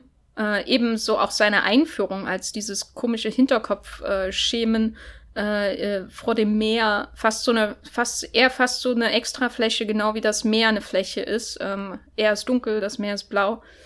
Und dann kommt er mit ihm am Ende zusammen mit dem Meer, äh, um auf den Hai zu schießen. Ja, da kommt er dann mit dem Raum ins eine hatte ich das Gefühl, äh, der Großstädter, der da nicht hineingehört. Genau, das war so einer, eins der Elemente, was mir vorher nie so richtig aufgefallen ist. Aber das Meer, das da gleich am Anfang positioniert wird, einerseits durch die unsichtbare Gefahr aus der Tiefe und dann als diese komische, unfassbare Fläche, äh, vor der Brody dann erscheint in seiner ersten Szene, das ist ja schon auch ein, im Grunde wie, wie ein zweiter Hauptdarsteller, ne? Ich meine, das soll man ja nicht sagen, ne? Die, die Stadt ist wie ein Hauptdarsteller im Film. Das ist so abge... Warum soll man das nicht sagen? Äh, das ist ein furchtbar ausgelutschtes äh, oh, äh, Teil, mit dem man, äh, Element, mit dem man ähm, Kritiken füllt. Ich gehe gleich mal 800 Kritiken mehr, umschreiben. Wenn man nicht mehr weiß, was man sagen soll, wenn man nicht mehr weiß, was man sagen soll, aber die Stadt erkannt hat, dann sagt man, die Stadt ist ein Charakter in dem Film. aber das Meer ist oh, natürlich ja. hier schon es tut mir leid, dass du jetzt alle deine Kritiken redigieren musst, in denen New York vorkommt. Ich meine, wenn man danach geht, darf man ja in Kritiken gar nichts mehr schreiben. Weil alles ist irgendwie. Es ist ja wichtig, was du danach oder davor oder außen rum schreibst und nicht nur, dass du diese Phrase genau. eintopst. Aber das Meer ist hier schon ein wichtiger Hauptdarsteller. Das Meer ist auf jeden Fall, ähm, hat mich erinnert an Gravity und ähnliche Filme, weil es die so die Spreu vom Weizen trennt, ne? Den Mensch auf sich selbst zu, hin, zurückwirft, wie Sandra Bullock in Gravity. Und ähm, ich weiß jetzt nicht, ob Shaw George Clooney ist. Nee, ich glaube nicht. Wie unterscheidet sich denn die Inszenierung vom Meer in dem Film irgendwie von Fluch der Karibik oder Waterworld? Wir haben jetzt so viele Meerfilme geschaut. Also ich glaube, bei, bei all den Filmen ist eigentlich sehr schön, dass du, dass du merkst, dass Meer ist an sich nass. Und äh, also so, so, das, nein, das hört sich jetzt wieder Kannst so. Kannst du das noch ein bisschen ausführen? Ja, ja, ich bin gerade dabei. Also es hört sich jetzt sehr banal an, aber du hast einfach ein Gefühl für die Umgebung um dich rum. Also du schwimmst da irgendwie auf dem Boot drin. Du bist, du bist ja eigentlich schon, schon auf dieser Amity-Insel und, und hast da schon dein, dein kleines Paradies abseits der Großstadt geschaffen. Aber dann bist du ja quasi nochmal auf einer viel äh, äh, abgelegenen, roheren, unsicheren Version auch äh, davon. Also schwimmst ja und jeden Moment könnte das Boot äh, entern, untergehen, kentern, was weiß ich. Also so, so, ich glaube, da, da zahlt sich A aus, dass Spielberg wirklich die Mammutaufgabe auf sich genommen hat, um den Film äh, zu großen Teilen ähm, Wasser zu drehen, aber es äh, bringt natürlich auch diesen Survival-Gedanken nochmal im Vordergrund. Auch das, was du, was du bei, bei Gravity hast, du irgendwie dieses Gefühl von, von einem Bild, von diesem, diesem Sternenhimmel, den, den kennst du eigentlich super vertraut. Im Hintergrund sogar noch die Erde, die ist fast in Reichweite, du könntest fast hinlangen, hast du manchmal das Gefühl, so, so riesengroß äh, prangert sie da und, und trotzdem ruderst du einfach und ruderst und ruderst und findest keinen Halt und kein, kein Kommen irgendwie und, und dann ist natürlich bei, bei George, äh, bei George, bei George, äh, bei Jaws, das, das, das gleiche auf dem Wasser, plus du, du versuchst dir ja noch irgendwie dein, deine, deine ähm, Umgebung zu sichern. Und, und das geht halt teilweise auch super schief. Ich finde da die, die äh, gelben Dinger, die du vorhin erwähnt hast, die sie reinschmeißen, äh, die Kanister, die bringen ja einerseits diesen, diesen Ozean, der da, da hin und her schwappt, also der sie wirklich nicht kontrollieren lässt, die bringen ja da fast ein bisschen Ordnung rein, die, die sortieren das, die, die geben dir ein Gefühl für die Weite und so und trotzdem sind sie ja gleichzeitig, wenn sie dann verschwinden oder äh, sich äh, merkwürdig ähm, bewegen oder so, sind ja die ersten Vorboten für den, den, den Untergang, der dir da potenziell auf See droht, weil da ist ja weit und breit nichts. Wo willst du denn hinschwimmen, wenn der Hai anfängt, das Schiff zu zerlegen? Das sind Fragen, die du dir stellen musst da als Mann in diesem Film. ich finde, äh, diesen, diesen, diesen ja, keine Ahnung, äh, den, den, den, den Wasserraum als, äh, vielleicht nicht nur als Hauptdarsteller, sondern auch vielleicht noch als äh, Spezialeffekt, auch wenn es in dem Sinne kein Spezialeffekt ist, aber es ist ja definitiv was Ungewöhnliches, was man da sieht, was, was Aufregendes, was, was auch dieses Spektakel irgendwie befeuert, weil man es einfach nicht jeden Tag hat und, und, und dann auch noch in so einer Extremsituation, dass du mit zwei anderen Männern irgendwie zusammengepfercht bist, die da alle einen anderen Hintergrund haben und äh, jetzt doch irgendwie lernen müssen, äh, in dieser einen Situation zusammenzuhalten. Würdest du oder gerne das Schiff auseinanderzubrechen, weil ja, man wahnsinnig ja. ist. ja, das sind alles, glaube ich, nicht so, so die Leute, mit denen man rumhängen will, oder? Ja, ich hatte vor allem Sorgen, weil der, äh, der, der Weingeschmack von denen, der sieht ja unter aller Sau aus. Also einmal diese Rosé-Brühe, die sie, die der Roy Scheider da dem äh, Richard Dreyfuss einschenkt, äh, als er das Glas, das normale Trinkglas voll macht. Ein sehr schönes Detail, anstatt ins richtige Glas ähm, zu, das hineinzugießen. Das sah ja aus fast so wie so ein Rosé-Schaumwein. Das fand ich irgendwie, boah. Äh, und äh, der Weißwein, den er später auf dem Schiff hat, weiß ich auch nicht. Das sah alles äh, nicht so vertrauenswürdig aber, aus. Aber trinkst also, du dann nicht eher, was du hast? Also ich meine, du bist ja da an einer neuen Grenze. Du bist ja, ist ja ein richtiger Frontier-Film hier. oh, da haben wir wieder den Western. Ja, wollte gerade sagen. Äh, alles ergibt Sinn. Also es ist, äh, Spielberg hat da einen sehr, sehr guten, durchdachten Film gemacht. Auch etwas, was man über heutige Blockbuster nicht immer sagen kann. Ich finde es gut, dass wir, egal ob wir Waterworld schauen oder Hulk oder der weiße Hai, alles auf den Western herunterbrechen. Das Schlimme ist aber, du, es, es geht halt auch irgendwie. Also so, so, es ist ja nicht mal jetzt absurd oder aus der Luft gegriffen, finde ich, sondern du, du kannst ja super viele Dinge einfach verknüpfen, die, die da ähnliche Motive mit sich bringen. Hm. Hm. Naja, mein Fazit ist, ich hätte schon gern von dem Schnaps gekostet, den äh, Quint da in, selber brennt. Quint, Quint ist schon cool, ein cooler Dude, muss ich sagen. Ähm, und seine Geschichte von der USS Indianapolis äh, und wie er da mit dem halben Oberkörper von seinem Kumpel aus Cleveland schwimmt, das ist sowas, was sich bei mir einfach eingebrannt hat. Ähm, da, das ist wieder so ein Beispiel, wo der Film im Grunde seine eigene Erzählweise nochmal einrahmt, so einen Rahmen innerhalb des äh, äh, Rahmens, wenn man so will. Also er, der Film lebt davon, dass er lange Zeit den Hai nicht zeigt und ebenso lebt natürlich die Geschichte von Quint davon, dass man keinen echten Flashback sieht, sondern sich diese Grauensbilder alle nur vorstellt. Ähm, und damit spielt er, spielt ja die Inszenierung in Der Weiße Hai ständig. Zum Beispiel diese Obduktion, Obduktion von dem äh, ersten Opfer, mhm. von der jungen Frau, wo man äh, erstmal nur diese Reaktion von Richard Dreyfuss hat, der ein Glas Wasser trinken muss, den die, äh, der Schweiß auf der Stirn steht und der anfängt schwer zu atmen und so. Und dann denkt man, ah, jetzt ist es vorüber und sie zeigen es nicht. Und dann hebt er das irgendwie so an. Und man denkt plötzlich, man ist beim Fleischer. Wir haben jetzt über Der Weiße Hai als Blockbuster gesprochen. Er ist natürlich noch kein Blockbuster aus dem Reagenzglas wie spätere Filme und gehört trotzdem in diese Tradition. Wir haben ein paar Parallelen gefunden, wir haben ein paar Elemente gefunden, in denen er sich von späteren Blockbustern, so von der Erzählweise und so weiter unterscheidet. Eins der wichtigsten ist natürlich die fehlende Mythologie, so, die Franchisierbarkeit. Es gibt zwar drei Fortsetzungen von Der Weiße Hai, aber er hat ja im Grunde noch weniger Mythologie als meinetwegen Psycho, der auch diverse Fortsetzungen hervorgebracht hat, aber in dem man ja wenigstens noch was über Norman Bates erzählen kann. Er ist ja eigentlich noch weniger fortsetzbar als Indiana Jones oder Zurück in die Zukunft, nicht so als alles, was wir heute so als ähm, Blockbuster in der Folge von Der Weiße Hai betrachten würden. Kannst du dir ein Reboot vorstellen? Wie würde ein Reboot von Der Weiße Hai aussehen? Ich äh, kann es mir eigentlich gerade nicht vorstellen, weil ich das Gefühl habe, dass halt Hollywood stattdessen einfach den nächsten Hai-Film machen würde.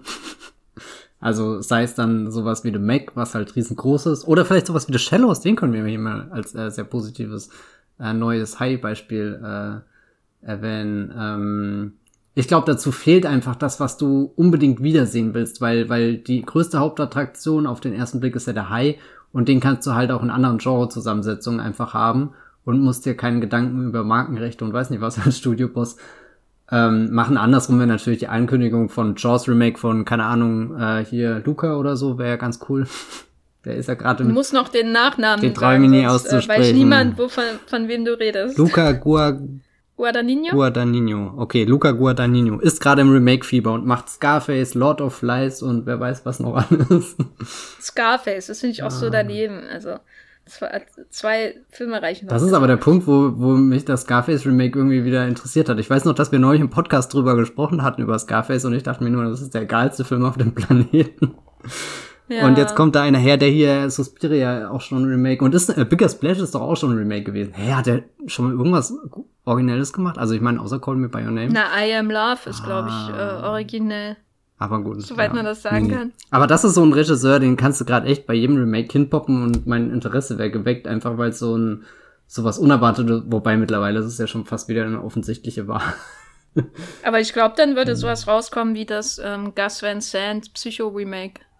So äh, Shot for Shot, äh, da weiß er Hai nur mit einem CGI-Gebilde. Stell dir das mal vor. Mhm. Weil Gus Van Sant ist doch der Luca Guadagnino der 90er Jahre, oder? Ich habe keine Ahnung, ehrlich gesagt. Ich hätte die beiden jetzt nicht miteinander verglichen. Also nicht auf Basis der Filme, die ich von ihnen gesehen habe.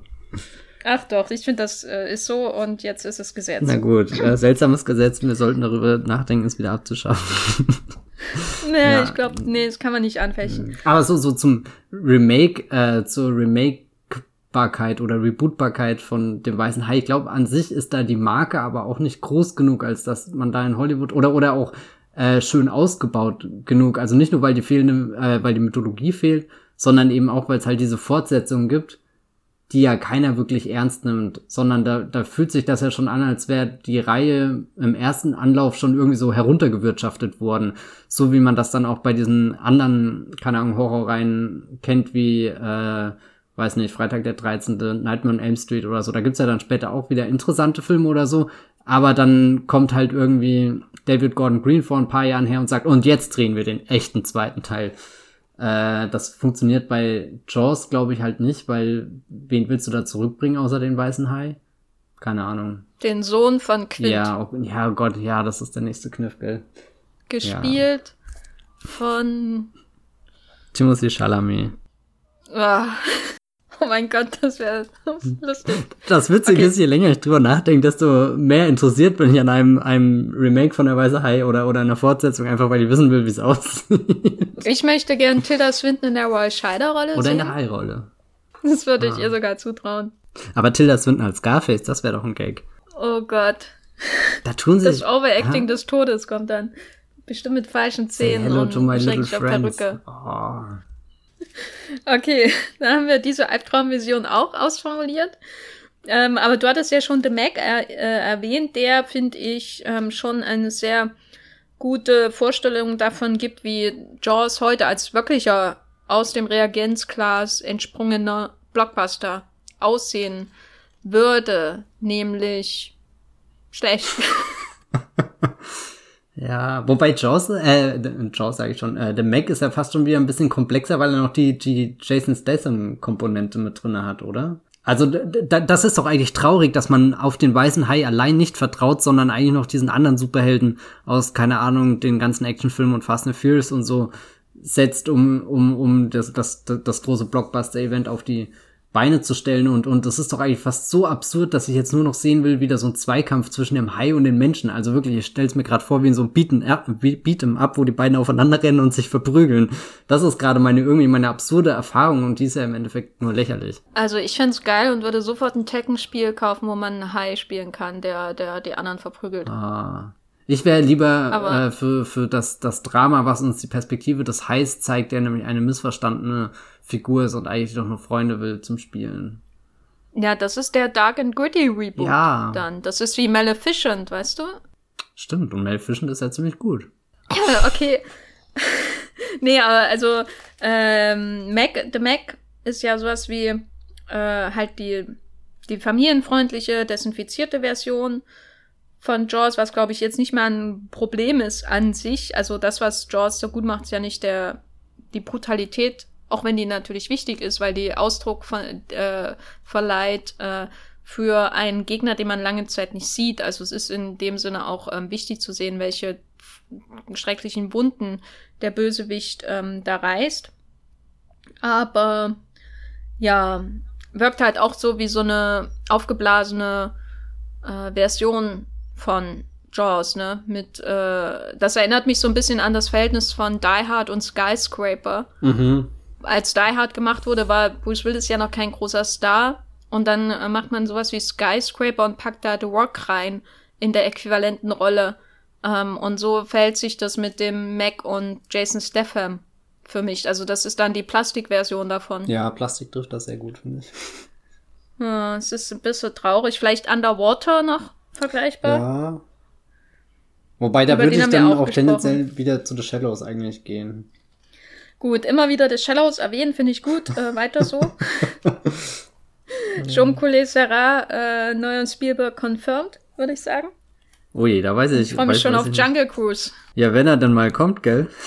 Ja, Ist oh. denn Wo wir schon eigentlich, den Zeitbezug haben, was? ist denn eigentlich Gold 2 sehenswert, weil der gerade auf Amazon ist? Ich weiß, das ist mega Ich off hatte topic, schon aber über- Ich hatte schon, äh, ich habe den noch nie gesehen. Ach so, verdammt. äh, ich hatte überlegt, äh, dass ich den gucke, aber wenn ich ihn gucke, muss ich halt auch Goal 1 und 3 ja, schauen. das ist auch irgendwie die Krux, vor der ich stehe. Hm. Ja, und dann kann ich auch immer noch Formel 1 Rennen schauen, Ja, wo äh, Kimi Räikkönen gut war im Ferrari 2007. Sag ich. Meine Freizeitgestaltung gerade ist so bizarr.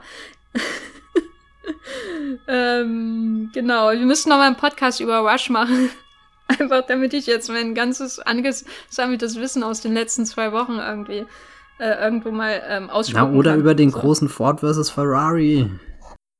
Ach, der war so doof, der Film. Ach, der wird immer schlechter, je mehr äh, Rennen ich sehe. Kann gar nicht sein, Ja. das ist ein Film, ist das, Jenny.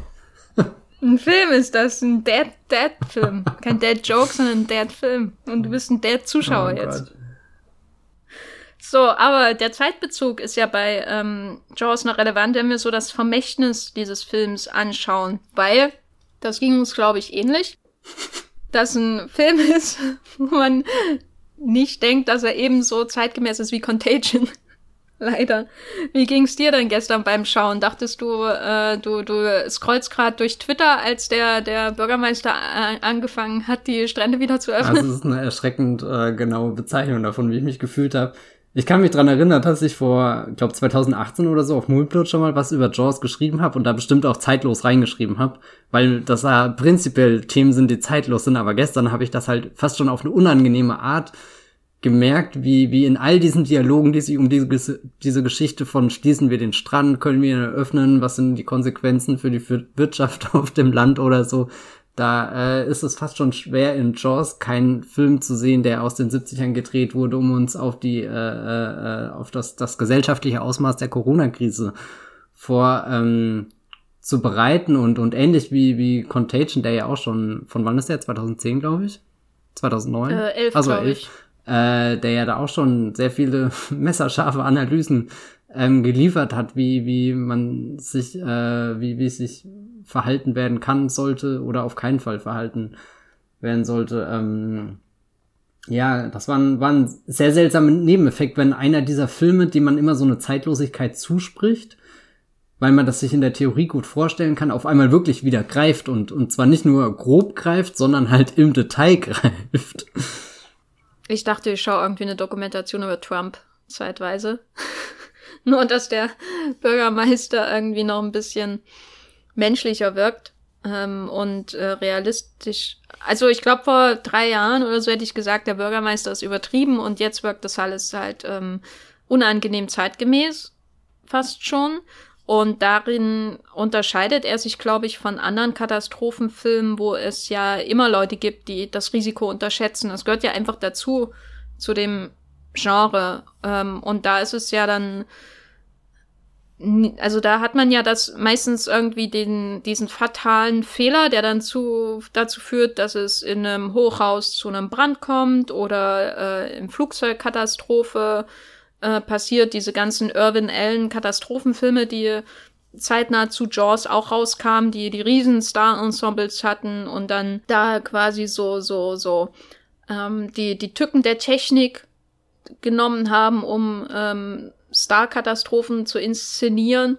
Aber hier ist das natürlich schon viel, viel bissiger letztendlich, ähm, weil weniger abgehoben, weil ähm, auch so konsequent immer die die furchtbaren Konsequenzen, äh, konsequent die Konsequenzen, also weil auch immer die Konsequenzen ähm, sehr geschickt inszeniert werden. Also was ich mich am Anfang zum Beispiel gewundert hatte, war, ähm, man sieht so diese, diese Fle dieses Fleischwolf-Ergebnis der jungen Frau ähm, und so. Und dann ähm, verschwindet der Junge im Meer und die Mutter steht am Strand und sie ist die einzige, äh, zu der niemand zurückkommt, ne? Ähm, bei, bei dem kleinen Jungen, der das äh, zweite Opfer wird.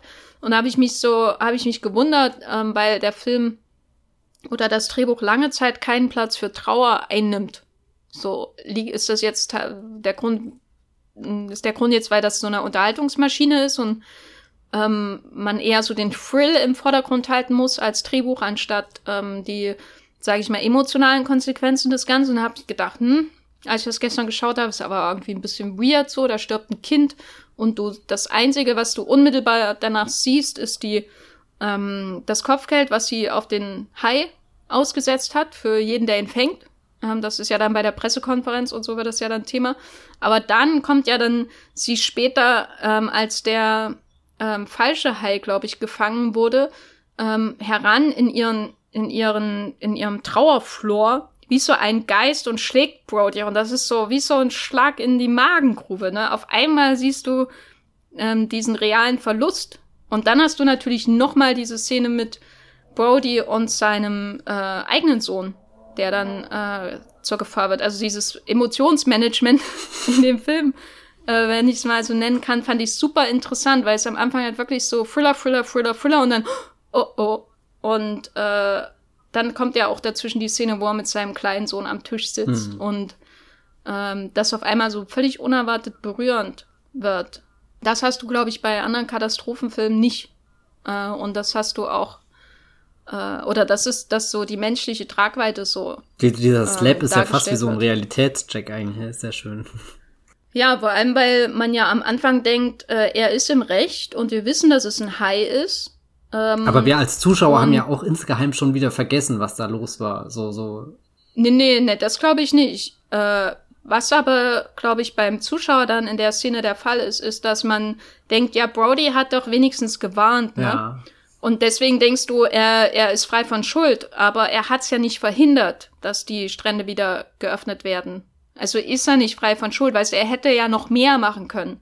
Und das ist sehr interessant, dass sie ihm dadurch ähm, Verantwortung nochmal nachträglich überlassen und so als Charaktermotivation das natürlich dann auch äh, bringen, Ähm, weil man eigentlich auch einfach den Film hätte weitererzählen können, weil er war ja im Recht und der ein, der, der zweite Bösewicht des Films, der Bürgermeister, ist an allem schuld, aber letztendlich ist die Schuldverteilung viel komplexer. Also Brody ist der Bösewicht, den wir äh, brauchen, aber nicht verdienen. Nee, umgedreht, den wir verdienen, aber nicht brauchen. Nein. Oh je.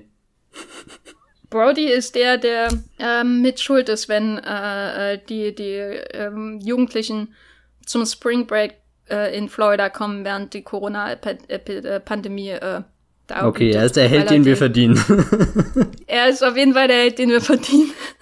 oh man, eigentlich, eigentlich sehe ich in Brody äh, zumindestens dann, dann im, im Kontrast mit den anderen beiden schon irgendwie immer den Helden in der Geschichte, aber er ist gar nicht so, so der Spielberg-Boy, wie man meinen könnte. Ah. Nee, er ist ja auch, ähm, er braucht ja auch das größere Boot, ne? Und er wimmert ja dann noch, können wir nicht noch ein größeres ja. Boot besorgen? Das sagt er dann noch mehrmals so. Und äh, die Angst ist da und das macht ihn schon wieder zu einem Spielberg-Helden. Vielleicht nicht ganz so heldenhaft wie Tom Hanks in Private Ryan oder so. Aber ich glaube schon näher dran an solchen Figuren wie dem äh, äh, der Sam Neill-Figur aus Jurassic Park oder so. Oder weißt du, also das sind ja alles keine Tony Starks. Ich finde aber Sam Neill hundertmal cooler als Tony Stark. Wenn er, wenn er seine, seine Knochen ausgraben würde, in, während er einen super unpraktischen Anzug aus Metall hätte, dann wäre das natürlich viel, viel besser. Ne? Ah, ah, die Knochenszene, da ist er ja auch richtig fies gegenüber dem kleinen Jungen. Gell? Hm. Ja, der hat's aber auch verdient, das ist so ein Arsch. ja, ja, ja. Guck, und jetzt bist du diejenige, die sagt, die hat's verdient und gleich kommt die Mutter und slappt dir eine. Deswegen bin ich, gehöre ich auch ähm, zu der ähm, Gruppe, die sagt, das ist die Chris Pratt-Figur aus Jurassic World. Weil Chris Pratt in Jurassic World so ein Arschloch spielt, das muss dasselbe, dasselbe sein. Oh, wie, wie der Junge in Jurassic Park. Gut, ich glaube, damit haben wir schon viel zu viel, sind wir schon viel zu viel abgeschweift. Ja, es ist echt ähm, schwer, nicht so Thema. gleich in irgendeine Spielberg-Nische reinzugehen, ja. Hm. Ja, aber dafür haben wir unseren Spielberg-Cast, unseren Spielcast äh, schon gemacht den ihr, liebe Hörer, hören könnt. Matthias, dein Fazit zu Der Weiße Hai, ein Spielberg, den du immer wieder sehen kannst, oder nur wenn du weit weg vom Meer bist? Naja, so, so, weiß gar nicht, wann ich das letzte Mal an einem Meer war. Gute Frage, gell? Äh, ich gucke den sehr oft, oder was heißt sehr oft, nicht jedes Jahr, aber doch immer öfter. Das ist schon ein, ein ziemlich perfekter Film, würde ich sagen. Auch wenn es nicht mein liebster Spielberg ist, ist das einer, wo ich gucke und das Gefühl habe, da ist halt auch nichts zu viel, nichts zu wenig, sondern der ist in sich rund und bin dann immer wieder am Staunen, wenn ich kurz in die Produktionsnotizen oder irgendwas anderes blick und mir manchmal frag, wie, wie konnte da überhaupt jemand einen Film machen, der, der so, so, so schön fließt, äh, erst am Ende, wenn sie dann im Käfig sind und langsam äh, klar wird, wie, wie, äh, ja, gefährlich die ganze Situation ist, dann habe ich manchmal auch das Gefühl, okay, so war es bei den Dreharbeiten. Mich würde interessieren, wo ich den damals in meinem Spielberg-Ranking drin hatte. Ich könnte mir den Shot in der Top 5 vorstellen, aber ich weiß gerade nicht. Ja, ich auch nicht. ähm, ich finde ihn auch ähm, sehr, sehr gut. Ich wünsche mir manchmal, Spielberg hätte noch mehr in die Horrorrichtung gemacht. Ähm, bei der und äh, Poltergeist und Teile von Lost World Jurassic Park sind schon einfach sehr schöne Horrorfilme. Gruselfilme. Mm. Ja. Und ich glaube, da ist was, was er noch aus, ähm, äh, aus dem er noch schöpfen könnte, wenn er wollte. Glaubst du, er macht Aber es ist natürlich. Düsteres? Na, der Dark and Gritty Reboot von West Side Story offensichtlich. Na, na, nein. Mit Shark. Ich meine, sind in West Side Story, sind das nicht auch Sharks? Ja, die Jets? Sharks und die Jets, hallo. Siehst du? Alles ergibt einen Sinn. Nein, ich weiß es nicht. Ähm, es wäre natürlich schön trotzdem, aber er hat das ja auch schon abgeklappert und äh, wie will man jetzt Jaws unbedingt noch toppen, außer mit Dinosauriern und so, ne? Es ist halt, er hat halt auch in, wenn man nochmal auf diese Blockbuster-Diskussion zurückkommt, den Vorteil, dass er noch kein richtiger Blockbuster in dem Sinne ist, so wie Star Wars. Ich glaube, Star Wars ähm, könnte man noch viel mehr natürlich aufgrund der mythologischen Aspekte des Films, der Sequelisierbarkeit ähm, und so weiter mit, mit ähm, den späteren Filmen, die wir als Blockbuster verstehen, vergleichen. Bei Jaws ist das eben noch so der Vorteil, dass er gleich immer noch wie ein reiner Genrefilm irgendwie wirkt. Es wirkt einfach wie ein, ein Tierhorrorfilm, der an vielen, vielen Elementen irgendwie noch weitergeht, als ähm, verlangt wird, sage ich mal, von dem Schema solcher Filme. Hm. Und das zeichnet ihn dann eben aus. Während ähm, das bei Star Wars und äh, Konsorten natürlich alles ein bisschen anders ist. Ja, ich finde ihn besser als Star Wars und das ist mein Fazit. Generell als Star Wars oder als den Star Wars? Äh, als besser als alle Star Wars und äh, eine Minute von Jaws hat auch äh, mehr inszenatorisches Können als alles, was George Lucas jemals gemacht ja, hat. Ja, das ist der Punkt, wo der Podcast abbricht. Gut.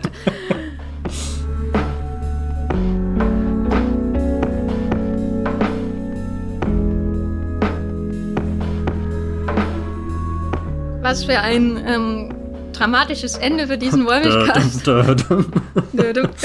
ja. Matthias, wo kann man dich außerhalb dieses Podcasts noch finden, lesen, hören und so weiter? Ähm, lesen könnt ihr mich momentan auf Moonfloat und auf meinem Blog, das Filmfilter, und auf äh, Twitter als äh, Matthias Hopf oder Bibelbrox mit 3e ist da der Handle. Und demnächst rede ich, glaube ich, auch mal wieder über äh, diese eine Game of Thrones Serie da von HBO mit, weiß nicht, Jenny, glaube ich. Ich glaube nicht nur mit einer, ne? Ja, stimmt. Oh, damn, mit zwei Jennys.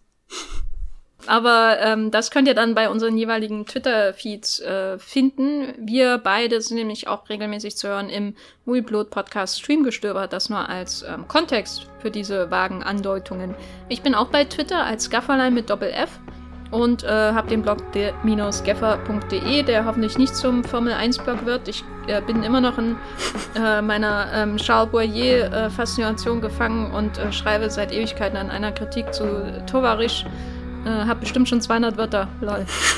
ähm, genau, und bei Movieblot als der Gaffer oder einfach Jenny Jacke, weil so heiß ist. Vielen Dank, dass ihr zugehört habt und wir hören uns beim nächsten Mal. Tschüss. Ciao.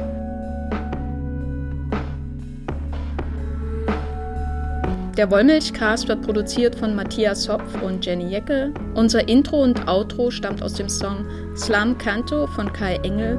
Ihr könnt den Podcast bei allen gängigen Apps abonnieren und wir freuen uns über Kommentare und Bewertungen bei iTunes.